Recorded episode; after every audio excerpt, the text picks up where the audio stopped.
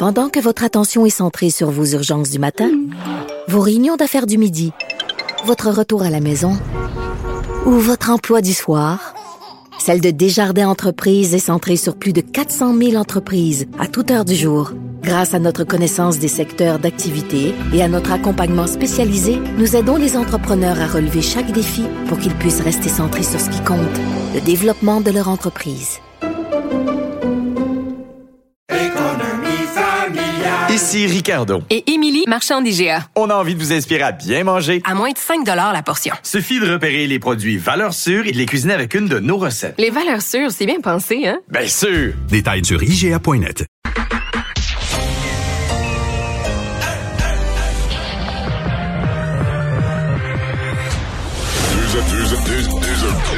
Deux animateurs cohérents, deux visions différentes. Une seule mission, pas comme les autres. Mario Dumont et Vincent Dessureau. Cube, Radio. Bonjour tout le monde, merci de nous rejoindre à Cube Radio. On vous accompagne au cours euh, des prochaines heures. On va vous raconter cette journée d'actualité. Bonjour Vincent. Salut Mario. Mais ce qui frappe au-dessus de tout quiconque est sorti en dehors de l'air climatisé aujourd'hui, c'est qu'il fait très, très chaud. À Montréal, c'est marcher sur les trottoirs, c'est épouvantable. Tout est calorifère, les bâtiments, les trottoirs deviennent un calorifère dans ce temps-là. Oui, et chaleur euh, humide, de sorte que même à Montréal, on a installé des petits pulvérisateurs, brumisateurs, mais là, t'es juste plus collant. Euh, ça marche quand c'est sec. Donc là, il fait 40 avec le facteur humidex à Montréal, 3300. Donc 33, euh, c'est quand même beaucoup. et demain, Mario, donc là, il fait 40 avec l'humidex. Demain, rajoute 2 degrés à ça. 42 demain avec des risques d'orage, entre autres. Et je voyais à Gatineau, présentement, c'est déjà 42. Là. C'est peut-être le coin le plus chaud euh, au Québec.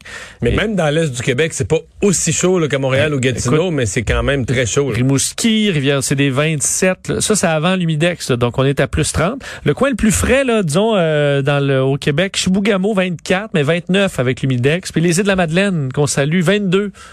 Ils sont bien. L'humidex, quand t'as le vent qu'ils ont aux îles de la Madeleine, l'humidex, c'est un, un, autre concept. Là, quand t'as ce, ce vent-là qui doit être très bienvenu des journées comme aujourd'hui. On va rejoindre l'équipe de 100% Nouvelles. Allons retrouver 15h30 notre collègue Mario Dumont dans nos studios de Cube Radio. Salut Mario. Bonjour. Bon, parlons d'un des sujets qui a retenu beaucoup l'attention cette semaine. Euh, Will Prosper, l'affaire Will Prosper, va-t-il tenir le coup selon toi? Ben, euh, il a la confiance de, de sa chef de parti, de la candidate à la mairie Valérie Plante. Ça, c'est, solide confiance. Là. On comprend, elle a payé des points politiques cette semaine pour rester euh, derrière lui. Donc ça, c'est fort. Mais en même temps, il y a peu de marge de manœuvre. Comme on dit, là, il faut plus qu'il sorte d'autre chose. Parce que là, euh, ça deviendrait problématique. Donc, dans son cas, on se croise les doigts, je suppose, et on espère que la campagne, le reste de la campagne se poursuive tranquillement. L'autre mhm. affaire qui va être à surveiller, c'est jusqu'à quel point on va lui laisser, parce que Valérie Plante n'a pas recruté tant que ça de grosses pointures, de candidatures vedettes, moins que Denis Coderre jusqu'à maintenant. Objectivement, là, bon, elle, elle dit oui, mais j'ai déjà moi, dans mon équipe des, des maires et mairesses d'arrondissement, sont déjà, ils sont devenus des vedettes à cause de leur fonction. Mm-hmm. C'est semi-vrai. C'est vrai qu'ils ont développé une expérience municipale. En même temps, il y a des gens là-dedans qui ont un poste, mais on les connaît même pas. Là, avec, euh, restons calmes. Mais bon, euh, elle, c'était un peu son candidat vedette. Alors là, va-t-elle, l'idée d'un candidat vedette, c'est de l'envoyer à l'avant-scène, c'est de l'envoyer en entrevue, c'est de l'envoyer comme conférencier ici et là, dans les autres districts, etc., de, de lui permettre de, de, de faire la, propager la bonne nouvelle du parti. Ah, est-ce que lui, on va, compte tenu des circonstances encore, est-ce qu'on va le dire, ben, regarde, là, dans circonstances, occupe-toi de, la mairie de Montréal-Nord, occupe-toi de ton district, ton coin, puis euh, euh, essaye de pas trop te retrouver dans les, les grands médias, reste loin des grands médias. Et, et ça, l'autre grande question pour Valérie Plante, c'est le fameux thème de la sécurité des armes à feu, des gangs de rue. Julie, Valérie Plante, sur ce sujet-là, elle peut pas juste, tu sais, mettons, elle peut pas juste être correcte, sa défensive, puis je tiens la route. Si, c'est le thème numéro un de la campagne, ben le gagnant de l'élection, ça va être celui qui est le, ça va être celui qui est le champion. Tu sais, par exemple, dans une élection au Québec, au Canada, où le thème numéro un serait l'économie, ben le chef de parti qui est plus fort en économie part avec une longueur d'avance. Donc, dans une élection où la sécurité publique, la sécurité des rues est un thème fort, Valérie Plante peut pas juste se contenter de jouer sa défensive. Elle doit, elle, doit se présenter comme étant la meilleure pour euh, remettre l'ordre dans les rues, pour assurer la sécurité, main dans la main avec son corps policier. Alors là, un candidat qui a ce dossier-là, puis qui était déjà visé, qui était déjà sous attaque par Denis Coderre comme étant un qui veut couper le financement de la police, désarmer la police, affaiblir la police. Est-ce que ça affaiblit Valérie Plante, elle, dans ce dans sa position sur le thème le plus fort de la campagne? Et ça, c'est une question pour moi qui reste aussi. Campagne électorale, justement, avortement, là, les, les, conservateurs qui continuent de parler, évidemment, on leur pose des questions, mais je suis pro-choix, on parle d'avortement, on parle de liberté de conscience, droit de conscience. Mario, euh, où est-ce que les conservateurs s'en vont avec ça? Les conservateurs s'en vont nulle part. C'est évidemment euh, parce que les conservateurs, dans le passé, ont eu des positions là-dessus qui ont posé problème. C'est un euphémisme. La mhm. dernière élection, c'est plus que posé problème. Ça a tout gâché dans le cas d'Andrew Scheer. Les questions reviennent. Maintenant, euh, je, comprends que les adversaires politiques des conservateurs veuillent picosser. Mais sincèrement, je pense pour les femmes, pour les citoyens, ce qu'on entend cette fois-ci, c'est que tous les chefs sont pro-choix. Donc, si une femme est pro-choix, elle devrait se réjouir de dire, bon, mais ben voilà, c'est plus un débat. Euh, euh, peut pas être plus clair que ne l'est Erin O'Toole. Il est ferme, il est clair, il le dit mot à mot. Bon, là, reste cette ligne dans le programme de la liberté de conscience des médecins qui existe déjà. Euh, présentement, un médecin n'est pas forcé ni de pratiquer l'aide médicale à mourir, ni de pratiquer un avortement. Mais, et là, c'est pas le gouvernement fédéral qui décide ça, c'est des règles de pratique du Collège des médecins qui disent, ben là, si tu, toi, tu le fais pas, tu dois référer si une dame vient de voir, si une personne âgée ou une personne malade vient de voir, l'aide médicale à mourir, tu laisses pas cette personne-là tomber. Tu dois la référer vers un collègue, vers une autre ressource qui va faire les suivis, qui va assurer le service. Et bon, est-ce que là, les conservateurs pourraient aller donner, en fonction de leur programme, donner une directive au Collège des médecins contraire? Sincèrement, je pense que non, mais peut-être c'est quelque chose que M. O'Toole devra encore plus préciser compte tenu du passé de son ben, parti et tout ça. Il sous-entendait hier concernant la référence, qu'est-ce qu'on fait avec ça? Aujourd'hui Il disait non non, c'est clair que les médecins doivent référer leurs patients si jamais euh, quelle ambiguïté reste-t-il répondre à, à l'acte Bon. Alors, il faudra voir si ça va suivre Monsieur, Monsieur O'Toole. Euh, frontière euh, canadienne, américaine, Mario, euh, est-ce que ça, se passe, selon toi, à géométrie variable? Parce que, bon, les Américains ne veulent pas voir euh, venir les Canadiens encore dans, leur pays. Pourtant, on est beaucoup plus vaccinés qu'eux. Est-ce qu'on doit la fermer de notre côté pour empêcher les Américains de venir ou l'industrie touristique a tellement souffert que ce serait difficile de, fermer la frontière à ce niveau-là? Bon. Comme depuis le début de la, début de la pandémie, il y a de la politique, il y a de l'économie, il y a de la santé. Mm-hmm présentement, euh, prenez n'importe quel des critères, c'est le monde à l'envers. Je veux dire, euh, la, la, pandémie, elle est euh, quand même, malgré la hausse des cas, on voit la quatrième vague. Je veux dire, au Québec, là, on a euh, des journées de zéro décès, un décès, deux décès. la situation, présentement, à l'hôpital au Québec, je pense qu'on a 30 personnes aux soins intensifs. Est-ce que tu as vu les chiffres aux États-Unis? Il y a six États où les soins intensifs sont à côté. En haut de 90% d'occupation de cas COVID, plein plus de personnel, plus de ressources humaines. Il y a une dizaine d'autres États là, qui sont dans les hauts 80, qui arrivent au seuil critique du 90% euh, Au Texas, écoute bien, il y a 12 000 personnes aux soins intensifs. C'est 2 000 de plus que la semaine passée. 12 000, 12 000 personnes, pas à l'hôpital aux soins intensifs. Donc, tu sais, la situation, elle est incomparable aux États-Unis puis au Canada. Or, l'ironie, c'est eux ont le droit de venir chez nous et non l'inverse. Donc, euh, euh, euh, Bon, je pense que la question va se poser. Il faut quand même, faut qu'il soit pleinement vacciné. Oui, oui, oui, oui, oui, oui, oui, Là-dessus, on se comprend, mais là, à ce point de ce point de vue-là, ça pourrait être réciproque. Là. Bon, est-ce que la question va se poser pour M. Trudeau, puis pour les autres chefs de parti, puis pour le gouvernement fédéral en général? Peut-être que oui, là. Peut-être que si la situation continue à dégénérer, ce qui présentement rend, la pression moins grande, c'est que les États du Nord, les États limitrophes, les États américains euh, qui sont plus proches de chez nous, ils sont plus vaccinés. C'est plus dans le Sud. Tu sais qu'il y a la moitié des États américains à l'heure actuelle qui n'ont pas 50% de leur population vaccinée. La moitié des mm-hmm. États américains ont pas 50% de leur population complètement vaccinée. Mais c'est plus les États du Sud, donc ce qui fait que les, les, les, les, citoyens américains qui ont tendance à venir vers le Canada, proportionnellement, c'est beaucoup plus les États, les États vaccinés, les États où il y a moins de cas, les États où ils ont beaucoup moins de, de problèmes avec la pandémie. Mais enfin, donc le, le statu quo, là, est une situation assez bizarre, merci. Le pays où la COVID est quasiment hors contrôle euh, ferme ses frontières pour se protéger du pays où la frontière est sous contrôle. La dernière, dernière remarque, peut-être que les Américains veulent juste pas insulter les Mexicains. Parce qu'au Mexique, ça va pas bien du tout. Il y a beaucoup de cas. Il y avait 500 morts hier. Au Mexique, ça va pas bien du tout. Alors, les Américains, quand ils émettent leurs directives, ils disent les frontières terrestres des deux côtés, là, au nord du Canada, au mhm. sud du Mexique. Peut-être qu'ils veulent pas non plus avoir des politiques différentes, insulter les Mexicains en disant, ben là, on ouvre avec le Canada, mais on n'ouvre pas avec le Mexique. Parce que jusqu'à maintenant, ils ont géré leurs frontières terrestres de la même manière des deux côtés. Peut-être qu'il y a de ça aussi, parce que c'est déjà, compliqué la frontière avec le Mexique, les, les, les illégaux, mm. etc. Il y a peut-être un peu de ça aussi qui joue. Maxime Bernier, euh, il est en campagne électorale lui aussi. Euh, c'est le chef du Parti populaire. Il a décidé de, lancer aujourd'hui en Beauce là, sa campagne officiellement. Euh, je ne sais pas si tu as vu ça passer. Qu'en as-tu pensé, toi, Mario, de ce, de ce lancement, où il s'attaque aux médias d'ailleurs? Oui, mais tout est clair. Là. Il s'attaque pas aux médias, il s'attaque à tout ce qui reconnaît l'existence d'une pandémie, à tous ceux qui relaient les messages liés à la pandémie. Euh, je sais pas quoi dire. Je veux dire, il y a des gens qui sont frustrés de la pandémie, de la gestion de la pandémie. Il y a des gens qui sont complotistes. Il y a des gens qui disent encore aujourd'hui que la pandémie. Mais tu sais, c'est drôle. Là, nos sujets se rejoignent. Maxime Bernier, depuis le début, là, les modèles les modèles qui met sur un pied de l'extérieur, l'exemple, c'est le Texas, la Floride. Écoute, ce sont les États présentement où c'est le bordel d'un soin intensif. Ce sont les États qui contribuent. Il y a eu 1000 morts hier aux États-Unis. Alors, c'est un modèle comme un autre. Euh, puis il y aura. Écoute, Maxime Bernier, grâce à ça, quand même. Écoute, on vit une pandémie. Faut, faut faire à l'équation simple. On vit une pandémie. C'est de quoi qu'on n'a jamais vécu. C'est extrêmement dur. Ça brasse la société. Euh, ça renvoie la société dans ses derniers retranchements. Ça fait souffrir des gens. Est-ce qu'on pense sérieusement qu'on va vivre quelque chose d'aussi dur sans que des citoyens en ressortent extrêmement frustrés, complotistes? Dans toutes les grandes guerres, dans toutes les grandes crises, il y a eu des gens qui ont viré complotistes. Alors Maxime Bernier s'est dit, moi, la dernière fois, j'ai eu 1% puis je pense qu'avec les complotiste, je suis capable d'aller en chercher un 3 4. Mhm. il, va, aller le chercher, il va tripler ou il va quadrupler son résultat de la dernière élection. Quoi dire de plus? Il n'y aura pas de surprise dans la campagne. On sait mot à mot ce qu'il dit, ce qu'il va dire, puis on sait qui va voter pour lui, puis bon, puis c'est ça, c'est la vie. voilà, merci beaucoup Mario. Bon après-midi à toi. Au revoir.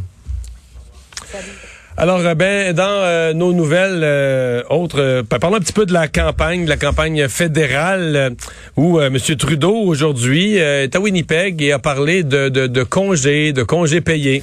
Oui, parce que, bon, on sait, Justin Trudeau souhaite que les, bon, les travailleurs fédéraux puissent avoir plus de congés. Et là, ventiler un peu cette proposition, c'est-à-dire un retour au travail, bon, et dix jours de congés payés pour les employés fédéraux. Dix jours qu'on peut prendre un peu n'importe quand, euh, si on qu'on peut euh, juxtaposer aussi, si on a par exemple un rhume ou c'est plus long. Euh, donc, on explique du côté de Justin Trudeau que il y a des imprévus à tout. Là. Même après la mhm. pandémie, il y aura des imprévus. alors, s'engage à offrir ces 10 journées dans les 100 premiers jours de son mandat. Grosse fin de semaine. Des amis qui viennent souper le vendredi soir, des amis viennent souper le samedi soir, des amis viennent souper le dimanche soir, du vin en masse à chaque fois t'es fatigué le lundi matin, là, puis en bon québécois, tu cales malade, ça. Ça passe, ça? Ben, écoute, euh, je pense pas qu'on va. Euh, on parle d'un rhume, là, c'est possible. Donc, euh, oui, tu peux faire faire semblant d'avoir un rhume, là. Mais euh, ah, le, week-end que je viens de décrire, ta voix va être assez amochée pour faire. J'ai une laryngite, ouais, ça un son de, la, de laryngite là. Non, mais mais est-ce qu'il y a quand même un fait sur les ceux qui ont aucune euh, journée de maladie là, ça peut Mais il parle des employés fédéraux, employés qui sont euh, ouais sous sous le, le joug du fédéral. Là. Ouais. Donc pas les employés syndiqués, pas... là, pas un fonctionnaire fédéral qui en a déjà, qui a déjà, tout ça. a déjà tout ça. Là. Mais c'est que je comprends le pourquoi, je comprends le quoi, puis je comprends le pourquoi. C'est juste l'addition.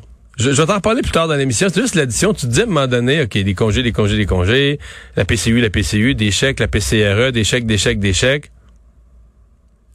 Qu'est-ce qui reste pour la madame ou le monsieur? Mettons que son, sa, business n'a pas fermé à cause de la pandémie, dans une production agricole, industrielle, n'importe quoi qui était essentiel, puis il fait juste travailler. Il a travaillé avant pandémie, il travaillait. Pendant, pendant pandémie, il travaillait 8 à 5. Ouais. Reçoit une paye, il gagne sa vie de même. C'est peut-être bizarre Oui. comme façon de gagner Oui, sa vie, mais tu travailles. hein. là, ils comptent, ils comptent tes heures, puis ils te font une paye. fin, il te faut un chèque. Là, il t'en enlève, il t'en enlève Ouais. un peu. Là, le gouvernement en prend moitié, oui. Oui. mais t'es- Ça, ça, ça a-tu encore sa place au Canada? De, de, de gagner, De rentrer travailler, là. puis puis gagner une paye. Juste ça, là. Du travail, Ouais. nombre d'heures comptées, payer tant de l'heure, une paye. C'est c'est- non, c'est c'est vu. C'est ridicule ce que je dis là. c'est- Monsieur, Monsieur Trudeau est pas, euh, pas ces gens-là nécessairement en tête au quotidien, là. Ben, euh, ils ont- ils ils s'en aperçoivent-tu? Je, je me pose des questions, je me dis, je serais curieux de faire une interview. Il faudrait faire un vox pop de gens qui ont juste là. Puis peut-être que je pourrais dire aussi, ben ils sont chanceux, ils n'ont pas perdu leur emploi, ils ont gardé leur emploi, puis il y a une chance là-dedans. Là. Tu sais, Il y, a- il y a un bénéfice à dire, moi j'ai pas été inquiété, je travaille dans une industrie, exemple en transformation alimentaire, mais je travaille n'ont pas des gros salaires. euh, Non, non, non. L'avantage n'a pas été tant là, là. Non, non, non, c'est ça. Ils ont gagné probablement là, qu'il y a du monde qui ont gagné le même 2000 que les autres gagnaient sur la PCU, mais ils rentraient soir et matin, là.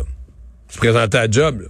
Ils faisaient le travail dur, là. Puis euh, ils se faisaient mal, ils se pinçaient un doigt, puis tu sais, étaient ouais. fatigués, puis avec un petit mal de dos, puis Oui, tout oui. ça. C'est pas tout, monde n'est pas instructeur de motomarine, où tu sais, juste une job où tu le fais juste rentrer, là, en C'est c'est pour ça que...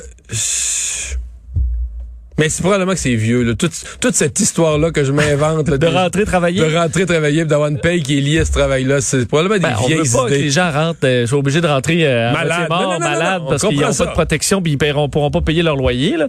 Mais, euh, Mais 10 moi, jours je d'un 10 jours pensais- d'un coup, c'est quand c'est pour ceux qui l'ont jamais eu, là, qui sont qui ont pas de protection de gens, qui sont pas syndiqués. Écoute, 10 jours. euh, Puis la pénurie de deux- main-d'œuvre, là. Deux semaines au complet, là. La pénurie de main-d'œuvre, c'est que c'est des journées où t'as de la. Toutes ces dix jours-là additionnés, c'est des millions de jours de moins de main-d'œuvre, de pénurie de main-d'œuvre, de plus, en tout cas. Je... Est-ce que je peux, est-ce que je vais pouvoir les accumuler puis partir à retraite deux ans plus tôt, comme certains euh, peuvent faire comme dans la fonction publique. Ouais. Ah, il faudra vérifier ça. Euh, Aaron O'Toole, de son côté? Oui, parce que du côté des conservateurs, beaucoup de sujets, mais aujourd'hui, c'était pour la relance des emplois, là, justement. Alors là, ça, ça- c'est peut-être un son de cloche différent, quoique on est dans les mesures gouvernementales pas mal, parce que euh, Erin O'Toole propose de euh, un programme, une fois la fin euh, entre autres, de la subvention salariale euh, d'urgence, la fin de ce programme-là, euh, pour offrir de payer jusqu'à 50 du salaire net des nouveaux employés pendant six mois. L'objectif étant de ramener euh, des jobs, ramener des gens au travail. Euh, donc, on ferait ça, jusqu'à 50 du salaire net des nouveaux employés. Aussi offrir une, une subvention salariale d'au moins 25 pour euh, selon la durée du chômage d'une personne. Alors, plus tu as été au chômage longtemps, plus euh, ce sera bénéfique de retourner au travail. Entre autres, pour ceux, là, euh, en fait, ça atteint 50 si vous avez été sur le chômage plus de 10 mois. Alors, au dire de euh, d'Erin O'Toole, là, notre priorité est de remettre les gens au travail et de créer de nouveaux emplois dans tous les secteurs, incluant et surtout euh, l'hôtellerie et le tourisme, où ça a été vraiment, vraiment difficile dans les euh, derniers mois. Et la somme, c'est la même que la subvention salariale d'urgence. là. Alors, un 1129 dollars au maximum par semaine, c'est ce qui est proposé. Et du côté du Bloc et du NPD, c'était euh, le climat aujourd'hui qui retenait l'attention et François Blanchette qui euh, demande qu'on contienne nos élans pétroliers pour aller vers des énergies vertes et le NPD qui veut créer une banque canadienne du climat. Mais tu sais que les bloquistes me trouvent tannant avec ça, mais moi, je suis indécrottable là-dessus, là. Le bloc qui parle d'environnement. Les indépendantistes qui parlent d'environnement, en parlant du pétrole de l'Ouest, intellectuellement, mettons que tu le raisonnes, là, tu dis, OK, on n'a pas de partisanie, on le raisonne, là. Ça tient pas, là.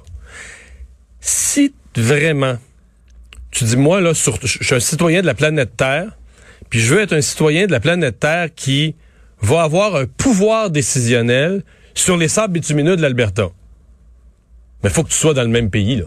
Il faut que tu sois vraiment fédéraliste, que tu restes dans le Canada pour pouvoir dire, moi, là, dans les 25 prochaines années, je vais être sûr qu'à la Chambre des communes, il y a des députés québécois qui vont prendre des positions, voter, négocier, parlementer sur la question des sables bitumineux. C'est-à-dire, le Québec se retire du Canada. Nous, on a un beau bilan, là. Oui, Mais- nous, on a un beau bilan. parce On que nous, est- à cause de Robert Bourassa, on a l'hydroélectricité. À cause de décisions qui ont été prises il y a 50 ans, on a l'hydroélectricité. Nous, on est parfait. Donc là, c'est fête chez nous, mais, euh, Mais- ça, on s'occupe plus du Mais t'es reste. d'accord avec moi qu'on n'a plus un mot à dire, l'Alberta? Non. Hey, on va faire des remontrances à l'Alberta? Ils vont dire, hey, pays voisin, là. Tu comprends? Avec... Quand t'es souverainiste, tu devrais dire, les sables bitumineux, nous, on veut que ça nous concerne plus. Tu vois, on veut que ça nous concerne plus. Mais on peut pas dire, on est souverainiste, on veut sortir du Canada pour combattre les sables bitumineux. Tu vas être le pays voisin. Puis, je- moi, je suis nationaliste, mais je veux dire, c'est incompatible. Être souverainiste, puis dire que tu veux avoir ton mot à dire sur les sables bitumineux, excuse-moi, je suis plate, mais ça tient pas la route. Ouais. Mais c'est un peu qu'entre-temps, on va Ouais, travailler ouais, non, sur ça, les dossiers. ça, là, parce que, c'est pas imminent, l'imminence d'un pays. Là. Non, non, non, non, non, ça, je le comprends bien, là, que Alors, le oui, bloc entre-temps,